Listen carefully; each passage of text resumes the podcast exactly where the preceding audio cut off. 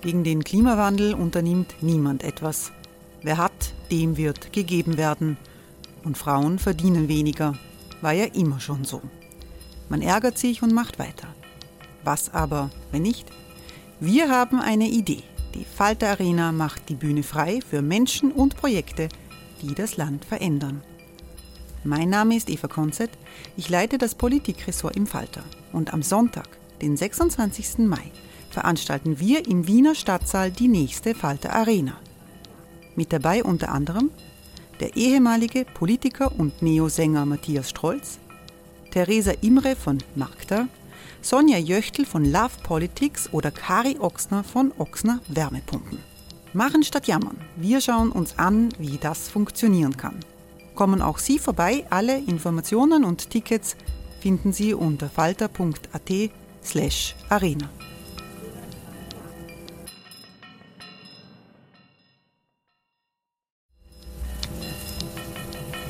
Falter-Podcasts werden durch Werbung unterstützt. Das hilft bei der Finanzierung unseres journalistischen Angebots.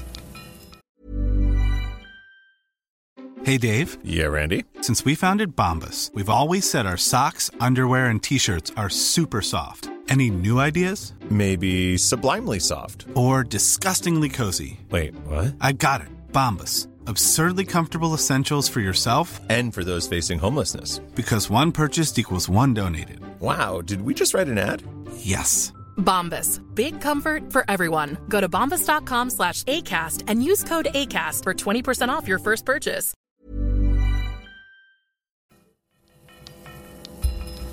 Falter Radio, der Podcast mit Raimund Löw. Sehr herzlich willkommen, meine Damen und Herren, im Falterradio. Lacher sind gesund. So rasch können die Anti-Corona-Maßnahmen gar nicht gelockert werden, dass wir Satire zur Bewältigung des Lockdowns nicht dringend brauchen würden. Der Kabarettist Florian Schäuber spricht in dieser Folge über Fake Laws, also angebliche Gesetze, die gar keine sind, über die Corona-Medienförderung für ein Blatt, das in Sachen Corona-Glaubwürdigkeit an letzter Stelle steht. Und er erzählt, warum er demnächst seine Kabarett-Religion gründen will. Hören Sie die aktuelle Folge von Florian Schäuber fragt nach bei Anneliese Rohrer. Schönen guten Tag, liebe Zuhörerinnen und Zuhörer. Willkommen bei der vierten Folge von Schäuber fragt nach. Ja, die Zeiten sind unsicher, in denen wir leben. Man kann sich auf nichts mehr verlassen. Nicht einmal mehr auf die wichtigste Ordnungsmacht unseres Landes, nämlich auf die Kronenzeitung. Das zeigt sich ganz drastisch in der Ausgabe von letzten Donnerstag. Die ganze Seite 4 unter der Überschrift Die Krone erklärt, was jetzt unter Strafe steht. Und dann kommt eine Leserfrage. Ich zitiere. Darf die Regierung mir verbieten, dass ich Freunde und Familien meinen privaten vier Wänden treffe? Antwort der Krone. Das Betreten Privatwohnungen ist nicht verboten. Allerdings dürfen Öffis und Privatfahrzeuge nur für bestimmte Zwecke genutzt werden. Dasselbe gilt für das Betreten öffentlicher Orte, zum Beispiel Gehsteig. Private Besuche zählen nicht dazu. Ja, das ist falsch. Das stimmt nicht. Das ist, weil in Wahrheit fordert die Betretungsverordnung keinerlei Gründe für das Verlassen der Wohnung. Es ist und war immer definitiv erlaubt, unter Wahrung von Mindestabständen, jederzeit und ohne besonderen Grund beliebig lang ins Freie zu gehen. Ähm, nur warum haben das die Menschen nicht gewusst? Dazu gibt es eine tolle Erklärung. Die habe ich gefunden in der Tageszeitung Die Presse und da möchte ich zwei Juristen ausdrücklich vor den Vorhang bitten, nämlich Heinz Meditz und Georg Nekwa. Die haben einen Gastkommentar dort geschrieben und haben dafür einen wirklich guten Begriff geprägt, meiner Meinung nach, den Begriff Fake Laws. Ja? Fake Laws sind politische Empfehlungen, die irrtümlich für Gesetze gehalten werden. Ich zitiere aus dem Kommentar.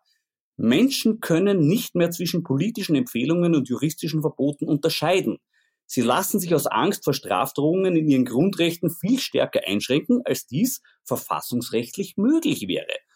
Problematischerweise wirkt dies aber auch intern auf die polizeilichen Vollzugsorgane, welche die Kommunikation der Regierung für geltendes Recht halten und so rechtswidrige Vollzugsakte setzen. Ah ja, Okay, das wird dann aber wirklich ein bisschen bedenklich, wenn sogar die Polizei an Gesetze glaubt und sie exekutiert, die es gar nicht gibt. Da haben wir ein Problem. Ne?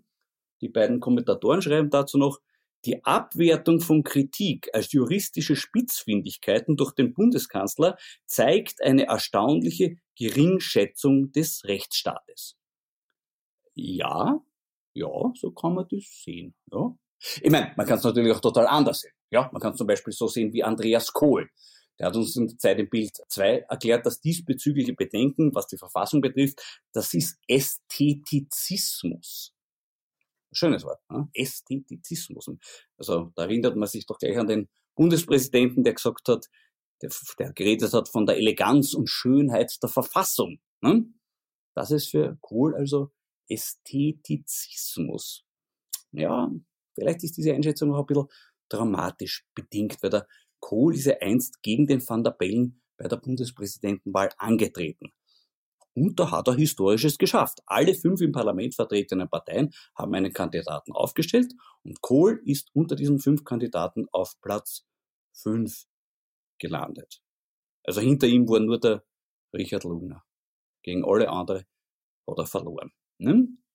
Das wurde historisch ja viel zu wenig gewürdigt, bitte. Das ist nämlich das mit Abstand schlechteste Ergebnis in der Geschichte der ÖVP bei einer bundesweiten Wahl.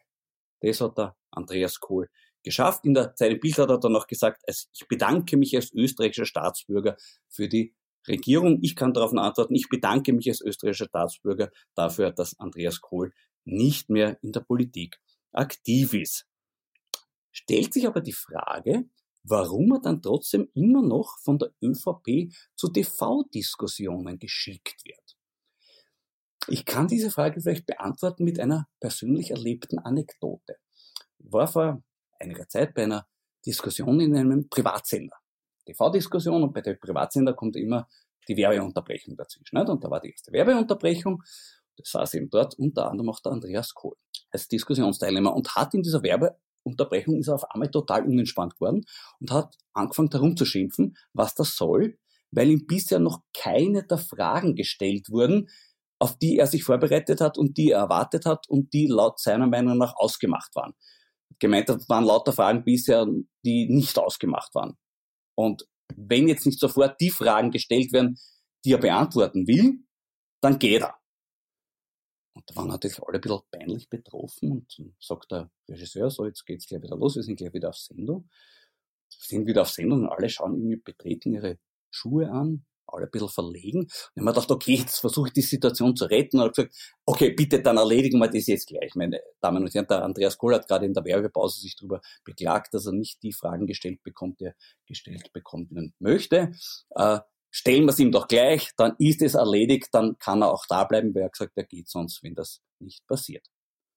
Ja, also ich habe quasi die Diskussion gerettet, die anderen Teilnehmer waren mal alle irgendwie sehr dankbar. Der Herr Kohl selber, irgendwie, weiß ich nicht, der war nachher komisch, aber ist dann grußlos gegangen. Also dabei habe ich mir nur geholfen. Nicht? Also ja, wie er es macht, ist verkehrt.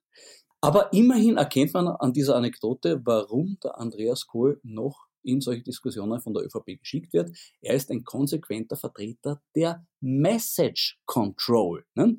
Die anderen Altschwarzen wie ein Mitterliner, ein Bröll oder ein Konrad, die waren ja irgendwie, die haben sich nie dran gehalten. Der Andreas Kohl verteidigt das Eisern. Das ist Message Control. Nur solche Fragen, die auch vorher ausgemacht waren. Da darf man sich aber umgekehrt nicht wundern, dass manche ein Problem kriegen mit dieser Message Control. In der aktuellen Rangliste der weltweiten Pressefreiheit hat Österreich wieder zwei Plätze verloren. Und als Begründung dafür genannt wird unter anderem der, ich zitiere, weiterhin überdimensionierte PR-Apparat des Kanzlers mit Dutzenden Helferinnen und Helfern der Message Control.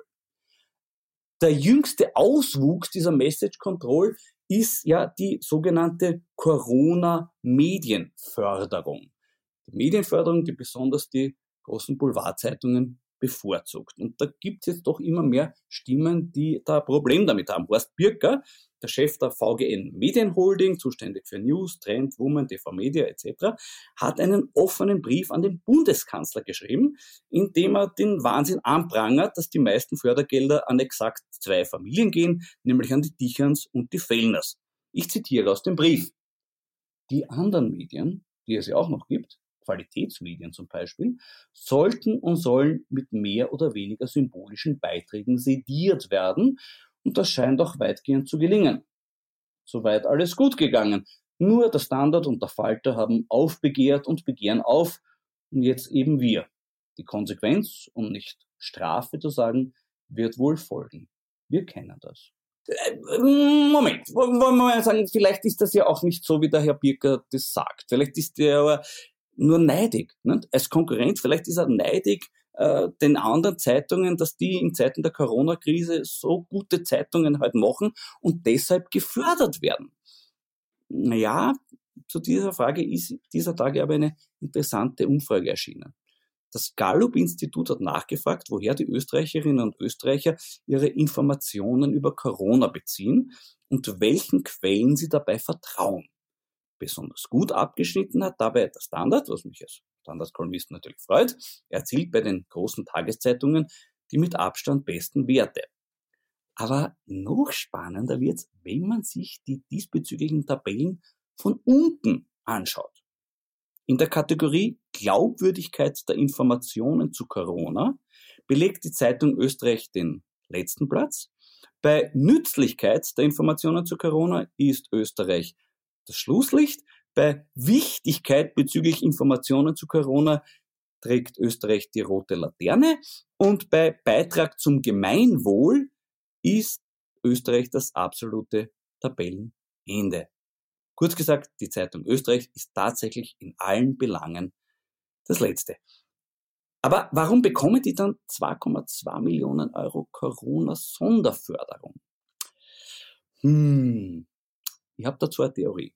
Äh, Wolfgang Fellner verwendet sehr gern das Wort exklusiv. Und das muss man seiner Zeitung oder besser seinem zeitungsartigen Produkt Österreich zugestehen. Es bietet seinen Lesern etwas wirklich Exklusives, nämlich eine eigene Wirklichkeit. Kolumnen von Prominenten, die von diesen nie geschrieben wurden, oder Berichte über Shows, die nie stattgefunden haben. Dieses käufliche Gratisblatt ist also ein Medium, das die engen Grenzen der Faktizität hinter sich lässt. Und das war auch immer schon so geplant. Das konnte man schon früher kennen, bereits die ersten Plakate. Vielleicht erinnern Sie sich noch, da haben wir gesehen, die haben ganz klar die Richtung vorgegeben. Darauf sah man den Herausgeber Wolfgang Fellner mit geschlossenen Augen. Eine deutlichere Absage an die Wahrnehmung der Realität ist kaum vorstellbar. Fellner hat die engen Grenzen des Journalismus hinter sich gelassen und arbeitet längst im Bereich der Fiktionalität. Und die Politik weiß das natürlich. Die opulente Corona-Medienförderung für die Gebrüder Fellner ist in Wirklichkeit eine Literaturförderung. Ja, das sollten gerade wir Kunstschaffende anerkennen und uns darüber ganz neidlos äh, betrinken. Prost! Hm. Ah, ja, sehr gut. Das tröstet jetzt wirklich. Heute haben wir die Leute von Bein und Co. geschickt einen grünen Veltliner von Bernhard Ott aus dem Wagram 2018 und der ist Message Control mäßig schon ein Wahnsinn, weil der Name dieses Weines lautet der Ott. Also aus, sonst nichts. Der Ott von Bernhard Ott. Hm? In Zeiten, wo andere Winzer ihre Weine das Phantom nennen oder die Quintessenz, Mephisto, das fünfte Element, ne? da ist der Ort erfrischend, pur, ehrlich auf den Punkt gebracht. Und so ist dieser Wein auch ein ganz straighter, wunderbarer, glockenheller Veltliner, der jetzt schon viel Spaß macht und nicht mehr behauptet, als er tatsächlich ist. Ganz ganz fein. Ähm, bei der Message Control unserer Bundesregierung gibt es natürlich auch Schwachstellen. Muss man trotzdem sagen, äh, zum Beispiel kann die Regierung immer schlechter verbergen, dass sie ein Problem mit Frauenpolitik hat. Also konkret ein Problem mit den Frauen, die in dieser Regierung Politik machen sollten. Das wird ein bisschen zugedeckt durch die vier Musketiere vorne, nicht? Kurz, Anschober, Kogler und Nehammer. Aber dahinter, hinter den vier Musketieren gibt's die vier apokalyptischen Reiterinnen. Aschbacher, Raab, Edstadler und Köstinger. Wobei, ja, das ist jetzt vielleicht ein bisschen unfair, weil bei dieser Aufzählung fehlt die Ulrike Lunacek. Oder vielleicht könnte man so sagen, angelehnt an die bekannte TV-Serie Vier Frauen und ein Totalausfall. Aber ah, ist auch wieder unfair, ist auch wieder unfair, weil da fehlt jetzt die Margarete Schramböck. Also eigentlich sind es ja sechs Totalausfälle. Ne? Das ist aber auch wirklich die Ausnahme, weil normalerweise kommt es ja öfter vor, dass die Peinlichkeit von Männern repräsentiert wird. Zum Beispiel bei den Kolumnisten der Rubrik Quergeschrieben in der Tageszeitung Die Presse. Da ist es genau umgekehrt wie in der Bundesregierung. Dort sind die Totalausfälle ausnahmslos männlich. Die schreiben dann, warum wir alle dem Viktor Orban für seine tolle Politik dankbar sein müssen oder dass es überhaupt kein Skandal ist, wenn Ursula Stenzel auf einer Demo der Identitären spricht, weil der wahre Skandal ist ja, dass dort keine anderen Politiker gesprochen haben. Hm? Als tröstenden Gegenpol agiert bei der Presse eine Frau, die schon seit vielen Jahren als Leuchtturm der Vernunft in der heimischen Innenpolitikberichterstattung gilt. Und ich darf jetzt mit ihr reden. Es ist Anneliese Rohrer. Schönen guten Tag, Frau Rohrer. Frau Rohrer, wie geht es denn Ihnen persönlich mit der Regierungsstrategie der Message Control?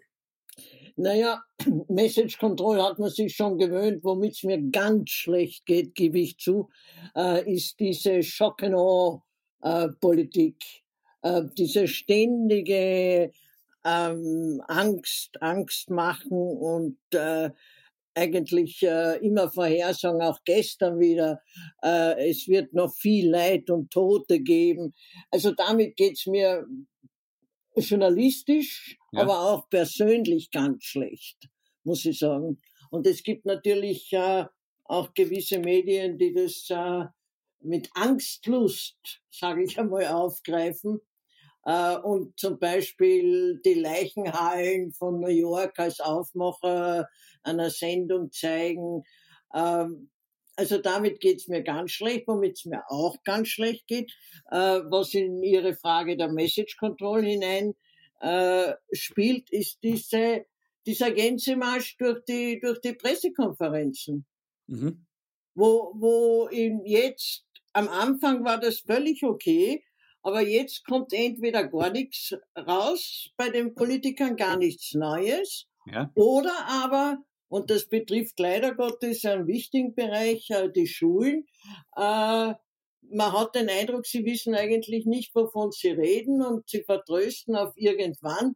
Und das finde ich auf die Dauer, äh, muss ich ehrlich sagen, wirklich bedenklich. Also entweder sie sagen selten was Neues, ich würde nicht sagen nie, aber selten was Neues, oder aber die betreffenden Regierungsmitglieder wie äh, Fassmann und die Frau Aschenbrunner äh, und sonst irgendwelche. Aschbacher, bitte. A Aschbacher. Aschbacher. Entschuldigung, ich vergiss das immer und bin ganz froh, dass ich nicht Aschenbecher sage. Ja. Äh, äh, da vermitteln den Eindruck, dass sie eigentlich nicht äh, wirklich genau wissen, was sie zu sagen haben. Da hat man den Eindruck, äh, das wird ihnen vorgegeben, aber ganz, ganz in Kontrolle inhaltlich sind sie nicht. Also mit dieser Verwirrungsmessage, ja. ob kontrolliert oder nicht, ist eigentlich schon völlig gleich. Und den Auswirkungen auf manche Medien, also damit geht's mir nicht gut oder ganz schlecht.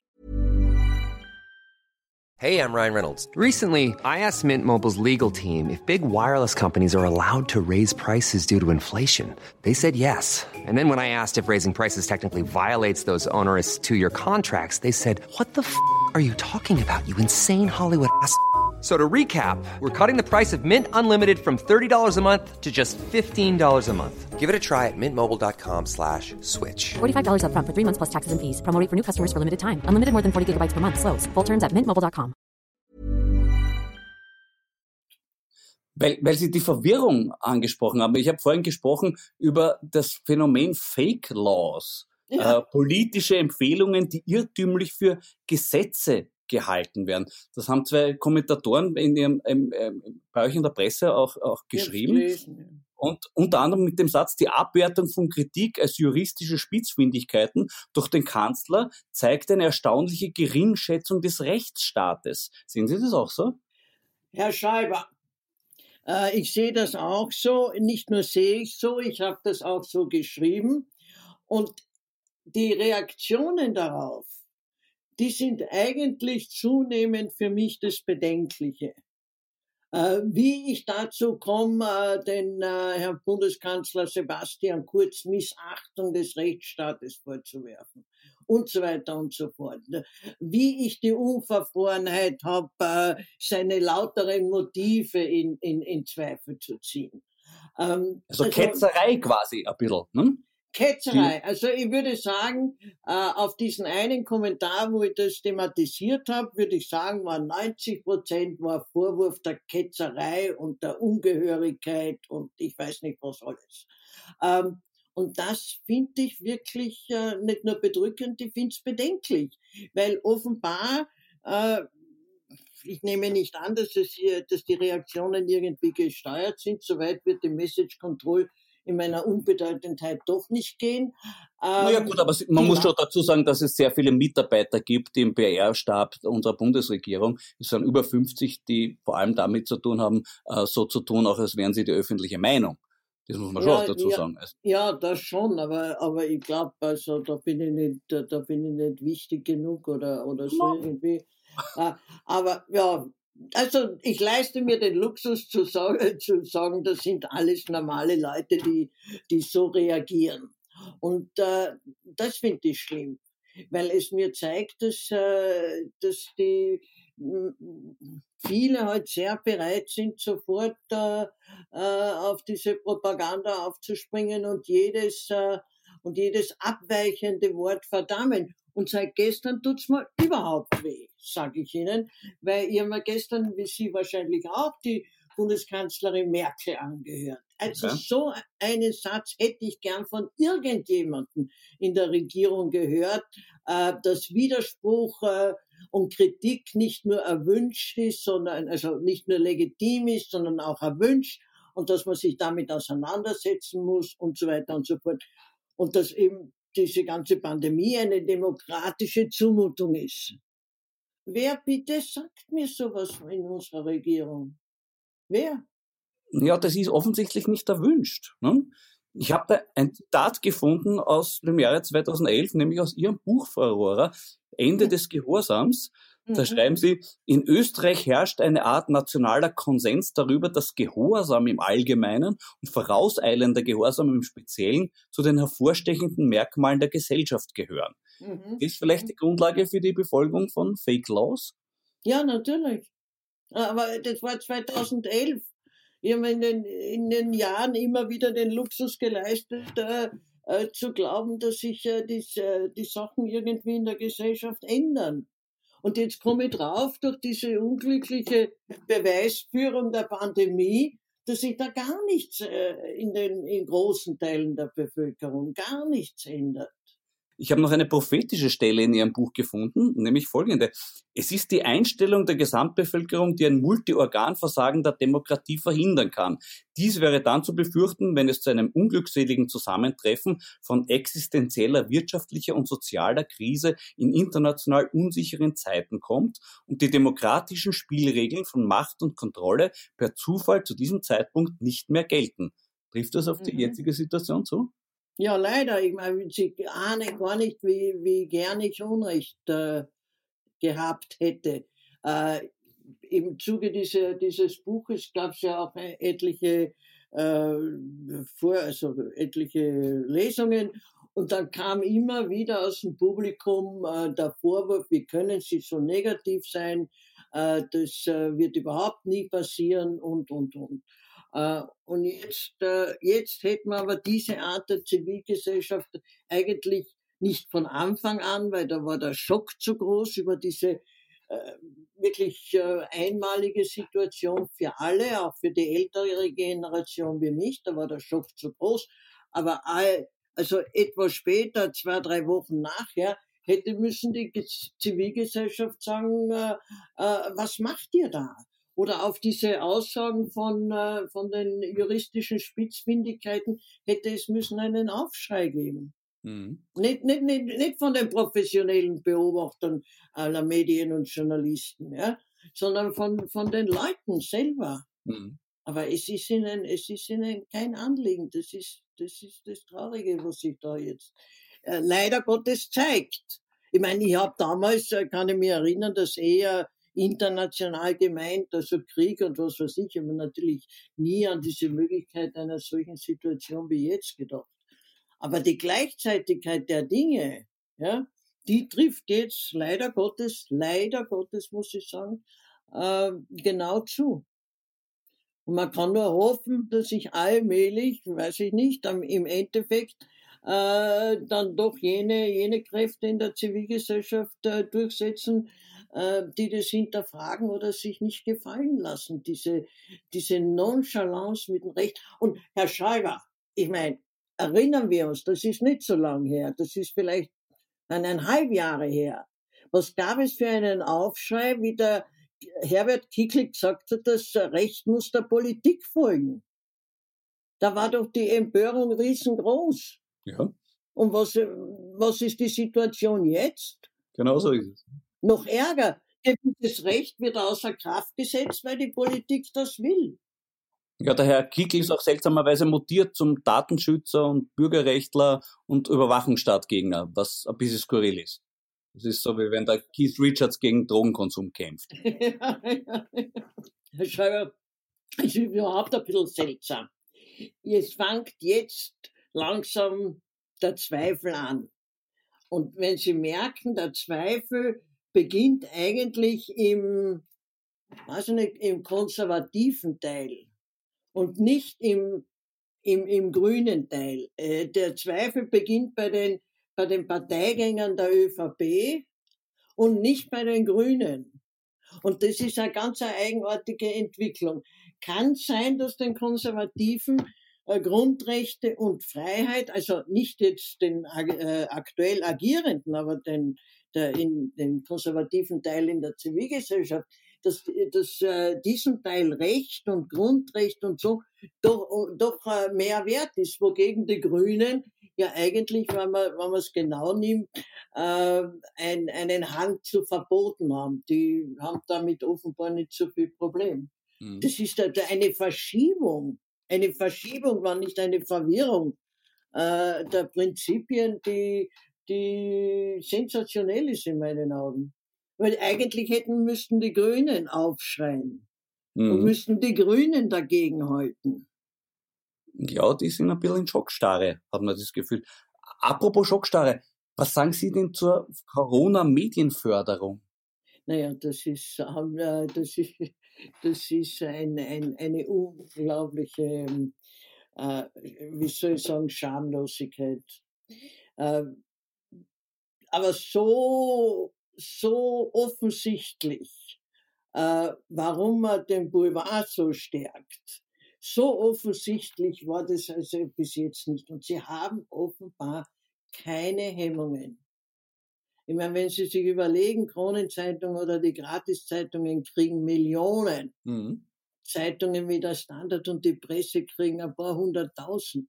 Ja. Da ist eine politische Schamlosigkeit, äh, ja, die, die eigentlich so deutlich bisher nicht war diese Situation bringt überhaupt Sachen heraus, die, wir, die zwar immer schon da waren, auch die Methoden, mit denen diese Zeitungen arbeiten, äh, waren eigentlich bekannt, obwohl niemand darüber reden will. Aber so deutlich kam das bisher nicht heraus. Diese Sondersituation bringt Dinge hervor, die in der Gesellschaft zwar waren, aber nicht so klar hervorgetreten sind. Wenn Sie sich äh, dem Wutbrief des ehemaligen Styria-Chefs und jetzt News-Chefs. Mhm. Ich habe ihn zitiert vorher. Ja. Wird sich die Presse da auch aufmucken dran?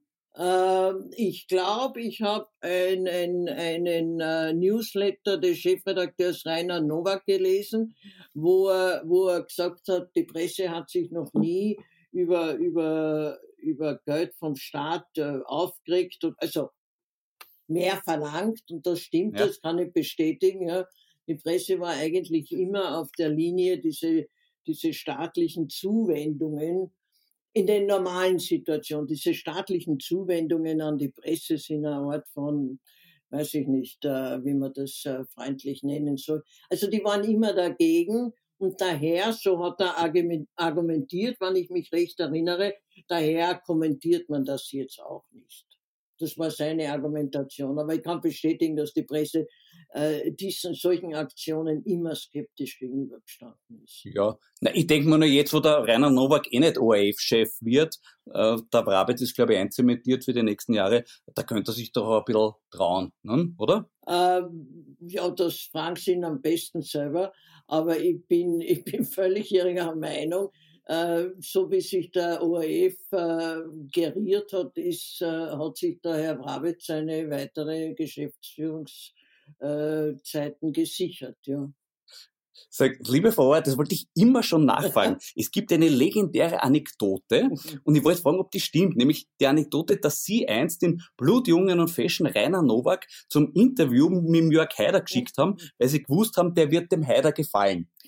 Das war andersrum. Die, die äh, Episode stimmt, aber es war andersrum, im wahrsten Sinn des Wortes.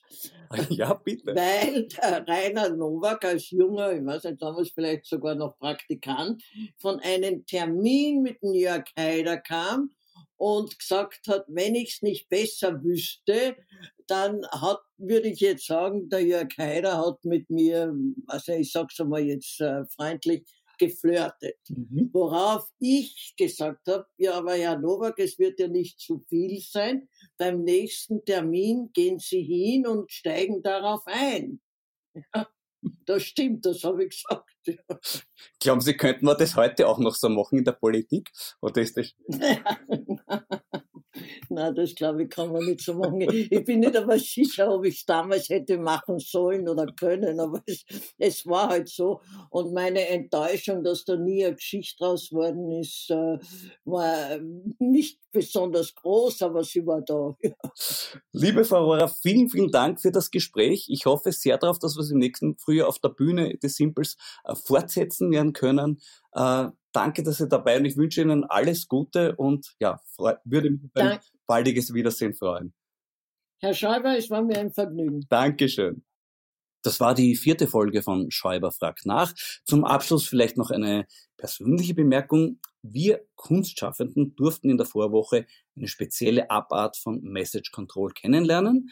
Die öffentlichen Auftritte von Ulrike Lunacek und Werner Kugler zum Thema Zukunft der Kultur in Österreich fielen unter die Kategorie Message Out of Control. Immerhin gibt es für Kunstschaffende jetzt endlich Zukunftsgewissheit, nämlich die Gewissheit, dass ihre Zukunft der Bundesregierung herzlich wurscht ist. Um mein derzeitiges Berufsverbot zu umgehen, überlege ich die Eröffnung eines Kabarettmuseums, wo ich meine Besucher durchführen kann und gleichzeitig interaktives Ausstellungsobjekt bin. Weil Museen sind ja ab 15. Mai erlaubt. Ebenso wie Gottesdienste, weshalb ich auch die Gründung einer Kabarett-Religion erwäge, zu deren Messfeiern Sie, liebe Hörerinnen und Hörer, dann auch ganz offiziell kommen dürfen. Mit Religion wird sich auch mein nächster Podcast befassen, nämlich mit dem in die Krise geratenen und von immer mehr Zweifeln und Lästerungen betroffenen Marktfundamentalismus, eine Voodoo-ähnliche Religion, die an die alles heilende Kraft einer unsichtbaren Hand des Marktes glaubt. Darüber werde ich mit Barbara Blacher sprechen. Für heute sage ich Danke fürs Zuhören, gesund bleiben, aufmerksam bleiben und bitte auch durchaus spitzfindig bleiben. Ihr Florian Schäuber. Sie hörten den politischen Satire-Podcast des Falter mit Florian Schäuber. Ich verabschiede mich von allen, die uns auf UKW hören, im Freirad Tirol und auf Radio Agora in Kärnten. Was es im Falter sicher nicht gibt, das ist der vorauseilende Gehorsam, den Florian Schäuber in der politischen Kultur so wirkungsvoll geißelt. Ein Abonnement des Falter ist der beste Weg, frechen Journalismus in Österreich zu stärken. Ein Abo können Sie auch im Internet bestellen, über die Internetadresse abo.falter.at. Ursula Winterauer hat die Signation gestaltet, Anna Goldenberg betreut die Technik. Ich verabschiede mich Bis zur nächsten Folge.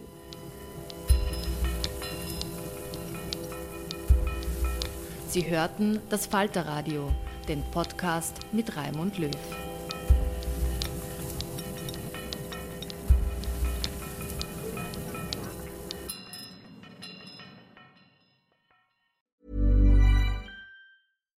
Hi, I'm Daniel, founder of Pretty Litter. Cats and cat owners deserve better than any old-fashioned litter. That's why I teamed up with scientists and veterinarians to create Pretty Litter. Its innovative crystal formula has superior odor control and weighs up to 80% less than clay litter. Pretty Litter even monitors health by changing colors to help detect early signs of potential illness. It's the world's smartest kitty litter. Go to prettylitter.com and use code ACAST for 20% off your first order and a free cat toy. Terms and conditions apply. See site for details.